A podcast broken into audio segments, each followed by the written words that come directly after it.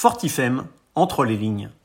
Avouez qu'accroché à sa liste de collaborations tout à la fois Cartier et Emperor, les domaines Baron de Rothschild et Slipknot n'est pas chose commune. Et pourtant, c'est bien là le tour de force dont peut s'enorgueillir le duo d'illustrateurs Fortifem, composé de Jesse et Adrien, couple à la ville comme à la palette graphique, et qui depuis 2012 a décidé, avec le succès qu'on lui connaît, d'unir ses talents. De la gravure du XVIIIe et XIXe siècle à la littérature fantastique de Lovecraft, de la série B à l'imagerie des groupes de métal, en passant par Jérôme Bosch, Gustave Doré ou Asher Giger, le binôme a su puiser son inspiration dans des univers multiples pour accoucher d'un style unique et reconnaissable entre tous. Allez, posez vos crayons. Une interview signée Agent d'entretien.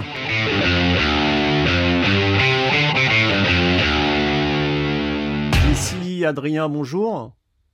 Bonjour. Bonjour. Alors, Fortifem, de quartier à Emperor, euh, des domaines Baron de Rothschild à Slipknot, on va dire que c'est de l'illustration au sens euh, large, quand on voit vos nombreuses collaborations. Pour celles et ceux qui ne connaissent pas vraiment votre travail, comment vous pourriez euh, résumer ce duo que vous formez à la ville comme à la palette graphique d'ailleurs? Ben, on est, on le décrit souvent comme un work of love parce que nous, en fait, on est, on est un couple à la vie et à la ville, et puis bah, aussi, euh, aussi euh, derrière, derrière notre petit bureau. Donc euh, tous les deux, ça va faire bientôt bientôt une dizaine d'années qu'on est ensemble et huit ans qu'on qu'on officie ensemble. Mmh. On a mis en place, je dirais, un savoir-faire et une espèce de, de, de, de, souplesse qui nous permet ouais, de, de, de switcher entre entre le domaine de la musique, qui est ce qui nous a amené à faire ça au début, et puis ensuite, maintenant, avec des clients un petit peu plus euh, traditionnels et établis, quoi. Hmm. Et, votre style, justement, euh, qu'on reconnaît, qu'on reconnaît au premier coup d'œil, si, si vous deviez le définir en, par des mots? Ben, euh, ce qu'on dit la plupart du temps et qui résume assez bien, c'est qu'on est un peu entre les gravures anciennes, les Gustave Doré, les Dureurs, euh, qui nous inspire beaucoup, et euh, la pratique euh, du tatouage actuel à la ligne, à la ligne noire, un peu hmm. plus épaisse moderne quoi on se c'est c'est c'est deux de nos grosses influences et je pense que c'est ce qu'on essaye de bah, c'est ce qui c'est ce qui désigne au final notre trait à la fin quoi hmm. parce que justement on a de, de la gravure qu'on évoquait une gravure surtout du 18 19e siècle littérature fantastique, le tatouage, euh, l'inspiration métal, euh, euh, que ce soit Jérôme Bosch, Doré, Giger, sont là toutes vos influences en fait que vous avez emmagasinées et que vous avez savamment mélangées dans un shaker pour faire ressortir votre votre style unique. Et ouais ouais, je pense qu'il y a de ça. Puis c'est vrai que bon, on a, toujours dessiné, mais euh, c'était pas à ça qu'on se destinait à la base de par nos études. On a tous les deux commencé dans le graphisme.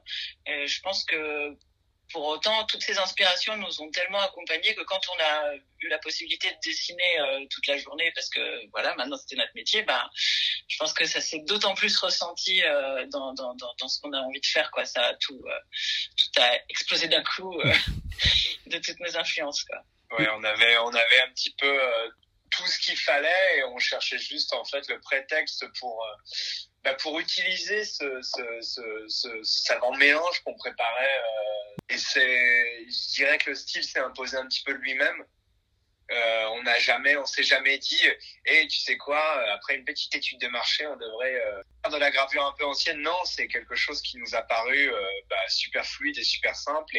Et, aussi sur le moment, quand on a associé, je dirais nos deux, nos deux techniques et nos deux, nos deux, nos deux façons de bosser, ça a été aussi la façon la plus la plus appropriée, la, la plus la plus pragmatique qu'on a eu de de, bah, de, se mettre à bosser ensemble.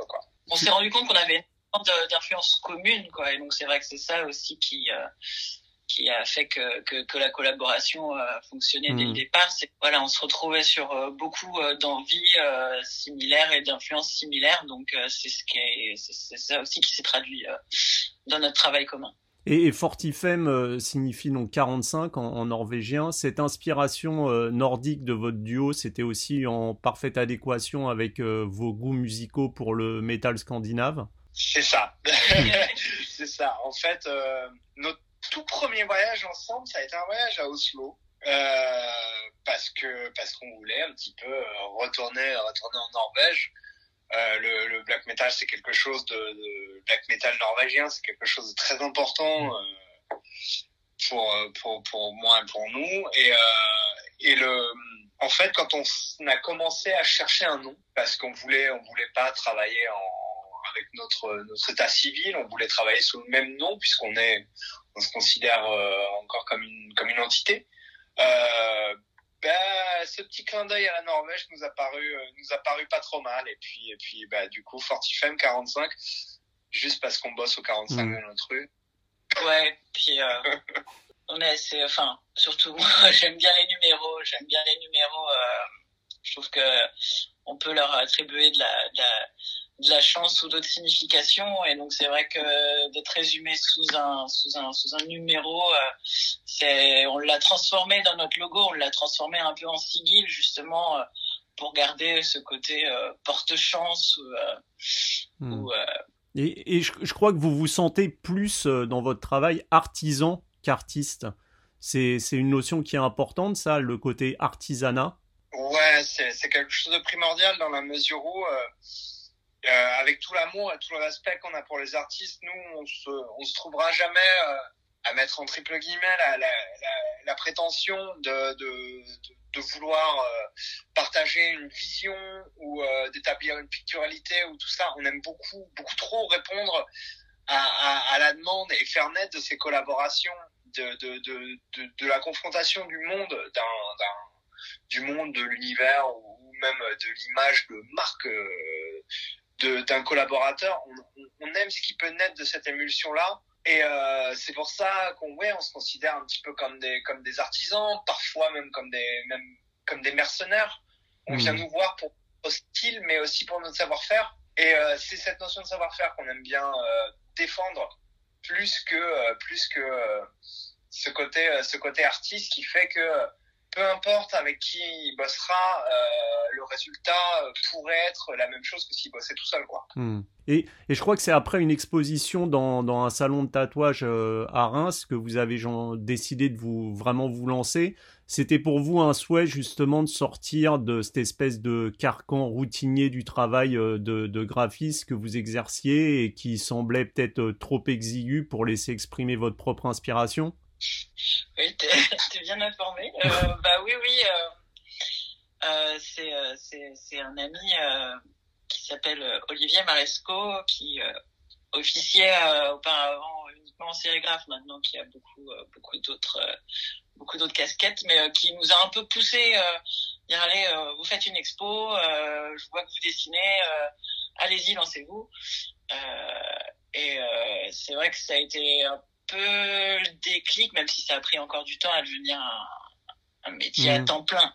Euh, mais euh, c'est vrai qu'on s'est dit ah bah ouais en fait il y a possibilité. C'est vrai, c'est vrai que juste là, nos, nos productions en tant que Fortifem, c'était un peu notre notre activité périphérique puisqu'on mm. avait tous les deux euh, un boulot de un boulot de graphiste. Euh, euh, Jessie, Jessie indépendant et moi et moi en agence. Et, euh, et c'est vrai que c'est seulement le soir que, que ben, qu'on sortait les crayons et qu'on réfléchissait à faire des trucs ensemble. Et euh, ouais, ça a pris un petit peu de temps. Euh, Forcément, il faut une maturation. Faut, ça, ça vient pas du jour au lendemain, je suppose. Il faut que l'idée naisse et que, et que ça puisse se concrétiser. Ça, ça demande un certain temps. Oui, oui. Et puis bon, c'est, je pense qu'on a pris du temps aussi à se dire ah oui, on peut vraiment euh, imaginer vivre de l'illustration, hmm. c'est sûr. Et, et parmi, vos, parmi vos références, on compte, comme on, comme on l'a dit précédemment, euh, Gustave Doré.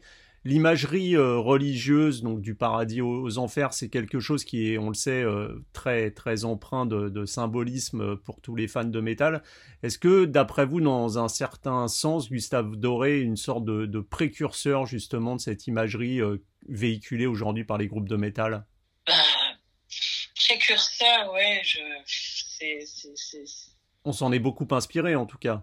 Oui, mais euh, enfin, j'essaie d'imaginer si s'il n'avait pas eu cette imagerie, euh, qu'est-ce que qu'est-ce que serait l'imagerie métal en fait, mhm. parce que à la base de d'énormément de pochettes. voilà, c'est chaque chaque image qu'il a créée est tellement forte, tellement parfaite et tellement parfaitement exécutée que euh, il a créé des, des, des, des chefs-d'œuvre intemporels qui, qui, qui, bah, qui contiennent tout ce que l'imagerie métal doit, doit, doit, doit avoir, c'est-à-dire une force des éléments, une faiblesse de l'homme, une domination absolue de, de, de, bah, des sujets qui y sont, euh, qui sont dépeints, euh, une intemporalité euh, magistrale. Ouais, je crois que je crois que s'il y a c'est il n'y a pas beaucoup d'autres explications pourquoi c'est encore le patron mm. et, euh, et, et, et, encore l'illustrateur le plus prolifique ouais. de pochettes de métal actuel quoi. Ouais, je pense que euh, encore, je suis sûr que même cette année, il y a encore eu euh, des, des, des, albums euh, qui sont sortis avec des gravures de Doré dessus mm. et euh, parmi les meilleures pochettes de l'année. Quoi. Mm. C'est et on, on, on, note justement depuis quelque temps un, un regain d'intérêt pour la, pour la gravure, comme pour les disques vinyles par exemple. Est-ce que vous pensez que dans, un monde de plus en plus, euh, on va dire, virtuel, ou est-ce que ce regain d'intérêt, par exemple, pour la gravure ou pour les vinyles, ça matérialise une sorte de volonté de revenir à quelque chose de plus concret, peut-être? Oui, disons, disons euh, je pense que c'est aussi, euh, ça fait du bien de s'entourer d'objets bien produits et de plus en plus, en fait, on a une résurgence de de petits artisans, de petits labels, de, de, de, de, petits producteurs qui ont commencé à vouloir refaire de beaux vinyles parce qu'ils ont été élevés par je, je pense à beaucoup beaucoup de labels euh, beaucoup de labels par exemple en France on a on a on a qui a qui a réamené euh, le, le, goût du vinyle euh, de, niche à faire de beaux objets mm.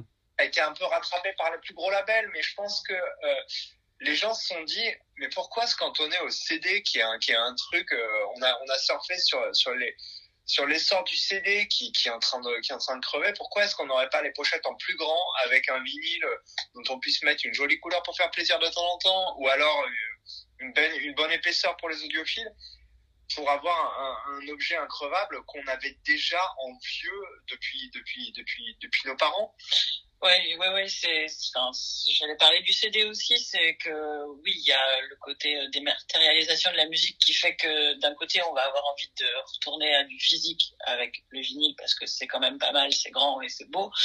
Mais en plus de ça, oui, on, euh, on a eu euh, toute notre enfance avec euh, juste des CD où fallait plisser les yeux pour lire les paroles et, et, hmm. et, et tout est donc c'est vrai qu'il y avait aussi une frustration déjà de la base euh, d'être sur du CD. Je pense que ça ça joue aussi sur la résurgence du vinyle, pas que juste le MP3. Quoi.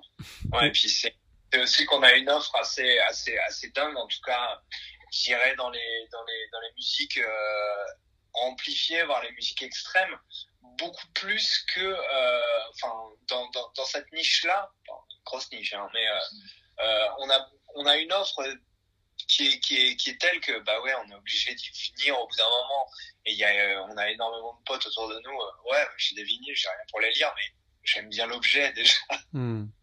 Et entre vos crayons et, et, et, la palette graphique, comment, comment se passe justement le, le processus de création? Vas-y. Euh, ben en général, euh, ça, commence déjà par pas mal de recherches parce que parce qu'on aime bien euh, maîtriser nos, sujets. Souvent, on a recours aussi à des symbolismes un petit peu occultes et des choses comme ça.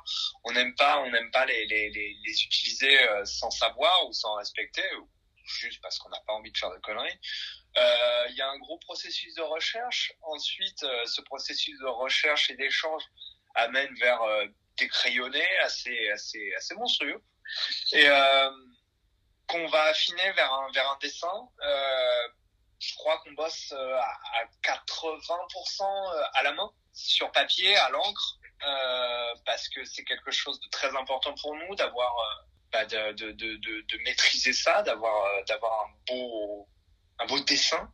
Ouais, qu'il existe, quoi. Ouais. Et après, euh, euh, une fois que le dessin est fait sur papier, euh, effectivement, on va le scanner et tout ce qui va être équilibrage, euh, couleur, euh, ça va être, ça va être sur sur sur ordi quoi. Ouais, il y a, il y a, il y a, on met aussi un point, un point, un point d'honneur à, à avoir des productions, je dirais impeccables, ce qui fait que en fait, on, on je dirais qu'on double un petit peu le le, le, le temps d'exécution C'est-à-dire qu'on a un dessin à la main qu'on scanne, mais ensuite il y a toute une, il y a toute une partie de retouche euh, hmm. qui, qui, qui prend quasi autant que autant que le dessin, puisque on aime bien pouvoir agrandir un dessin éventuellement, et, euh, et donc on, on, se retrouve à, à redessiner euh, quasi euh, numériquement, affiner euh, beaucoup beaucoup de traits, retoucher chaque pétouille pour qu'on soit déjà satisfait du truc. Et puis ensuite, quand quand il y a besoin, on a on a une phase de colorisation, on a une phase, enfin tout dépend de, de hmm. du projet. projet quoi. Et vous faites pas mal d'expositions. Est-ce que les expositions, justement, c'est euh, c'est une envie un peu de, de, liberté pour vous éloigner des, des commandes ou forcément, de fait, vous êtes plus limité dans, dans, votre, euh, dans votre expression? Bah, c'est une envie et puis en même temps c'est aussi euh, justement des challenges parce qu'on on marche un peu plus euh, à la mm.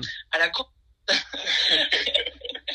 Donc du coup on on adore faire des expos, mais euh, on va se dire bon ok là il y a une expo. Donc maintenant on va produire pour nous. On va arrêter de prendre des commandes et on va un peu euh, un peu expérimenter d'autres choses. Il faut qu'on faut qu'on s'impose. Et justement vraiment les expos c'est le moment d'expérimenter et, euh, il se trouve que du coup des fois quand on expérimente des choses pour les expos bah on peut les réinsuffler après hmm. coup dans des, dans euh, c'est-à-dire que les expos vous permettent aussi parfois de, d'avoir de, des trouvailles qui vous servent ensuite pour, pour vos commandes. Oui, voilà, qu'on n'aurait pas tenté euh, sinon. Ouais, disons que, disons que les expos, c'est, c'est la seule chose qu'on a trouvé pour faire dérailler un petit peu notre routine. Mm.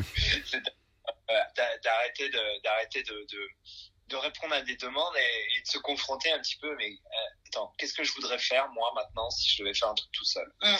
Parce que c'est vrai que, et c'est normal, euh, ben, les gens vont demander euh, le savoir-faire qu'ils ont vu mm. auparavant. Et du coup, on a déjà essayé des fois de, de, de, de, répondre un peu différemment en disant tiens, on a envie de faire ça, on va voir si, euh, si la personne euh, trouve ça bien. Et bon, généralement, c'est ben non, j'ai préféré ce que vous aviez fait plutôt pour tel ou tel projet. Donc, ce qui est normal. Donc au hmm. moins là, comme ça. Pour les fans de métal, on sait scandinave, surtout, on sait l'importance qu'a le groupe Emperor. Euh, comment s'est passé le, le, travail avec eux et le fait de revisiter justement leur, leur logo? Ça a dû être euh, un sacré challenge quand même pour vous. Bah, au, début, au début, c'est vraiment passé pour un pour, pour un scam. Euh, C'est-à-dire qu'on a reçu un jour un, un, un email de, de, quelqu'un qui dit euh, bonjour, euh, voilà, je m'appelle Thomas, je, je, je fais de la guitare dans le groupe de black metal norvégien Emperor. Et on l'a relu à peu près dix fois cette phrase. En lui disant oui, je crois qu'on sait qui tu es. et, et il, nous, il nous a dit qu'il aimait bien ce qu'on faisait et, et que il aimerait bien qu'on redonne un petit, un, petit, un petit coup de fraîcheur sur leur, fameux blason parce que, parce que aussi euh, le l'état de le royaume de Norvège euh, les, embêtait un petit peu sur l'utilisation de ces lions qui sont au final copyrightés.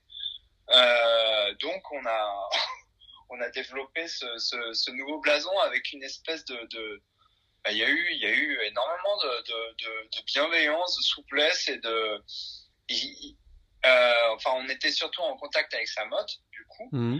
et, euh, et il sait ce qu'il veut mais euh, mais de manière très polie et très professionnelle c'est-à-dire qu'on a eu ouverture à pas mal d'expérimentation et euh, bon c'est assez simple hein, quand même mais euh, mais tout s'est très bien passé et ce qui est, ce qui est, ce qui est drôle, c'est que euh, après coup, en fait, on a pu enfin euh, redresser un petit peu l'historique de cette demande. Pourquoi, pourquoi on se retrouve à bosser avec euh, avec ce groupe que qu'on bah, qu'on écoutait 20 ans avant. Et, et c'est c'est c'est drôle, c'est justement grâce à grâce à grâce à Tony de Regarde les hommes tombés que que que t'as que t'as mmh. interviewé aussi. On a commencé à bosser pour eux et puis et puis leur on a fait on a fait une pochette qui a tapé dans l'œil de, de, de, de quelqu'un d'autre qui était euh, Matthew Effie de, de, de, Trivium et qui est en contact avec euh, avec Isan de d'Emprunt qui, qui, qui se connaissent. Et du coup euh, notre pochette de Regarde les hommes tombés a bougé. Et puis on a commencé à faire du merge pour Trivium. Et puis euh, peut-être qu'Emperor l'a aperçu. Ça on n'a jamais vraiment su mais à notre avis c'est ça. Ouais ouais je pense que c'est par là. En tout cas ils ont ils ont dû ils ont dû échanger euh, entre eux par rapport à notre travail, quoi, où Mathieu avait peut-être un t-shirt à nous, je sais pas. Enfin bon, et euh, voilà. Donc euh, merci, regardez un Ouais. Et, et c'est c'est en faisant euh, en faisant la, la la pochette d'un premier d'un premier album d'un d'un groupe nantais qu'on se retrouvait après à faire le premier merch qu'il faisait euh, que que faisait en en 10-15 ans pour, pour, pour les 25 ans de United Eclipse, on mm. était, on, marchait un peu sur un nuage. Quoi. et, vous avez eu l'occasion de les rencontrer, je suppose, après? Non. Même pas? Non, non. On les avait vus euh, bah, au Hellfest. Euh, quoi. Mais euh, on n'a pas, on pas forcément osé euh, aller chercher. Mais bon, je pense que ça, viendra.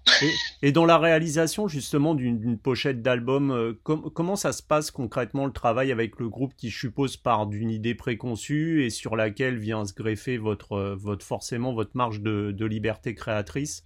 C'est très variable. Ouais, tout, tout dépend de l'idée préconçue qu'ils ont justement. Des fois, il y a des groupes qui ont une demande euh, assez précise par exemple, euh, oui, euh, tout cet album euh, tourne autour d'un concept avec une entité assez définie, une mise en scène assez définie, donc on aimerait bien que vous mettiez ça en image. Ou des fois, c'est juste vraiment une idée ou un concept mais plus abstrait, ce soit, on veut parler, ben, par exemple, pour regarder les hommes tombés, on veut parler d'ascension d'un culte de, quelque chose, de quelque chose enfin, on, parle, on parle de, de, de post-apocalypse, de mm. choses comme ça, de, de, proposer, je dirais, une, une façon de l'interpréter en, en, confrontant euh, les influences et les envies de, de, chacun. Ouais. On, on, aime, beaucoup avoir euh, les paroles en amont aussi. C'est vrai que ça, ça nous inspire. Mm. Et est-ce que vous pouvez nous parler de, ce travail euh, assez euh, majestueux que vous avez réalisé, euh, ce, jeu de tarot inspiré de l'univers de, Lovecraft? Ça, a commencé en tout début d'année. c'est les, éditions Brajlon qui sont plutôt connues au niveau euh, d'édition de livres euh, qui ont développé Brashlon Games, donc qui fait maintenant du jeu de société, des jeux de cartes depuis quoi un an et demi, mm-hmm. c'est assez récent. Et donc c'est un des premiers jeux qui sortent réellement. Et du coup, bah ouais, ils avaient, je pense qu'ils avaient dû voir qu'on avait fait quelques posters autour de Lovecraft pour les éditions Chambre Noire qui avaient sorti des audiobooks de l'appel de Toulouse et du cauchemar d'Innsmouth. Et euh, donc ils ont vu qu'on avait qu'on avait abordé un petit peu cet univers-là. Je pense que c'est pour ça qu'ils nous ont contactés. Et, euh, et puis bah, ça tombait bien parce que un jeu de tarot, nous on voulait en faire un depuis très longtemps, mais on n'avait pas vraiment trouvé euh, euh le bon angle d'approche qui nous convenait. Et puis ben voilà, là forcément Lovecraft, c'est une belle source d'inspiration pour un jeu de tarot, je suppose. Ouais, c'est plutôt pas mal. Enfin, du, du ben, ce, ce, ce, background euh, métal fait qu'on a été rapidement euh, confronté à pas mal d'imagerie, même, euh, même, même rien qu'en en grandissant, en lisant Hellboy, en lisant des trucs comme ça, en, en, découvrant un petit peu.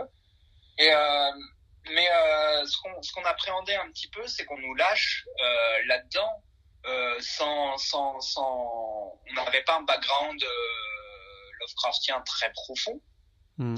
Et euh, ils ont eu l'immense le, bon goût, euh, Brajlon, que de nous mettre avec, euh, bah, avec un érudit, tout simplement, qui, euh, qui s'appelle Maxime Ledin, qui est euh, traducteur et auteur, qui a, qui a traduit pas mal, pas mal de Lovecraft, mais aussi pas mal de, pas mal de BD chez, chez, chez Brajlon jusque, jusque là, et qui en fait, lui, connaît chaque recoin de, de, de, Lovecraft et donc du coup on a bossé vraiment euh, vraiment en, symbiose avec lui. C'est-à-dire que euh, chaque arcane était euh, était épluché on reliait des, des, des, points avec telle nouvelle avec telle imagerie telle façon évidente ou profondément décalée de représenter un arcane ou, ou une chimère de, de, de Lovecraft. Hmm. Et donc, donc on s'est retrouvé euh, un petit peu à, à faire rentrer au chausse-pied dans les petits rectangles de 16 cm par 8, euh, des fois jusqu'à 7, euh, 7 euh, références à Lovecraft dans une seule carte. Et là, là actuellement, on vit pour la, la deuxième enfin la deuxième fois, on espère la dernière, un, confinement euh, plutôt euh, anxiogène et, étrange comme, euh, comme période. Est-ce que pour vous justement cette période de confinement, ça a été une source d'inspiration ou pas du tout? C'était une source. Nos projets ont été une source d'évasion. Ouais. En tout cas. Mmh vraiment, ouais, bah, justement, le tarot, euh, c'est vrai que ça a occupé quasiment tout notre premier confinement et même après. Ça occupe un peu le euh, deuxième. Ouais. Donc, euh, c'était c'était très bien de pouvoir, en restant, en étant obligé de rester chez soi, de pouvoir de pouvoir se projeter sur sur sur des mondes fantastiques. ouais, une pandémie pour aller pour aller jongler avec des démons, c'est un petit peu c'est l'évasion qu'on a l'évasion qu'on mérite. Hein. Mais euh, non, disons que euh, on a, on a, ça nous a fait du bien d'avoir de quoi de quoi de, de quoi s'occuper quand quand l'éditeur est venu nous, nous, nous, solliciter à peu près euh, à la mi-février. Et donc euh, ça a tombé assez bien et on a passé on a passé ouais l'intégralité du premier confinement à, à bosser, à bosser euh, tous les jours sur euh, sur ce tarot. Là, on continue, euh, on continue puisqu'il a il a été là, il est en cours de financement. Donc, on continue à produire à, produire de nouveaux de nouveaux éléments qui sont débloqués par bah, par les, les, les les paliers sur Kickstarter. Ouais. Hmm. Ok. Bah écoutez, euh, Jessie, Adrien, merci beaucoup pour euh, pour cette interview. Et puis, euh, bon, je vous dirai bonne fin de confinement. Et puis, j'espère à, bientôt de visu euh, quand quand nous serons à, à, nouveau autorisés à, nous déplacer. Avec grand plaisir. Ouais, merci. Merci pour tout. À très bientôt.